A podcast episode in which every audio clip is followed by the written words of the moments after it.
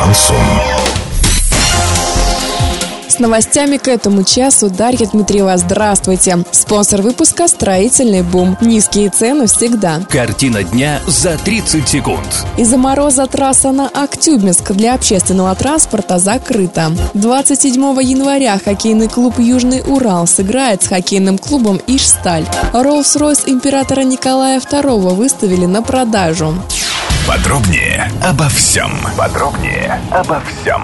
В связи с низкой температурой воздуха на дорогах Актюбинской области Республики Казахстан введено ограничение для дизельного и общественного автотранспорта на участках дорог Карабутак, Комсомольск, Констанай, Актабе, Орск, Актабе, Мартук, Оренбург.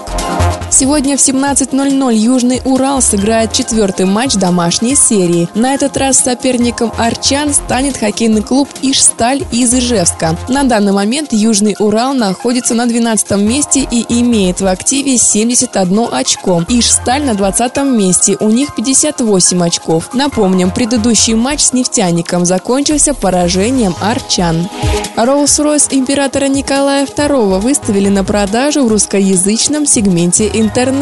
Нынешний владелец синего кабриолета намерен получить за него 278 миллионов рублей, пишет РИА Новости. Уточняется, что сейчас машина находится в Германии. После смерти Николая II Rolls-Royce сменил несколько владельцев. Его выставляли в казино в Лас-Вегасе, затем прятали в бункере в Германии. Последний раз его выставляли на продажу на немецком аукционе в 2013 году за 5,5 миллионов евро. Курс доллара 58.83, евро 69.61. Сообщайте нам важные новости по телефону Ворске 30 30 56. Подробности, фото и видео отчеты на сайте урал56.ру. Напомню, спонсор выпуска «Строительный бум». Дарья Дмитриева, радио «Шансон Ворске».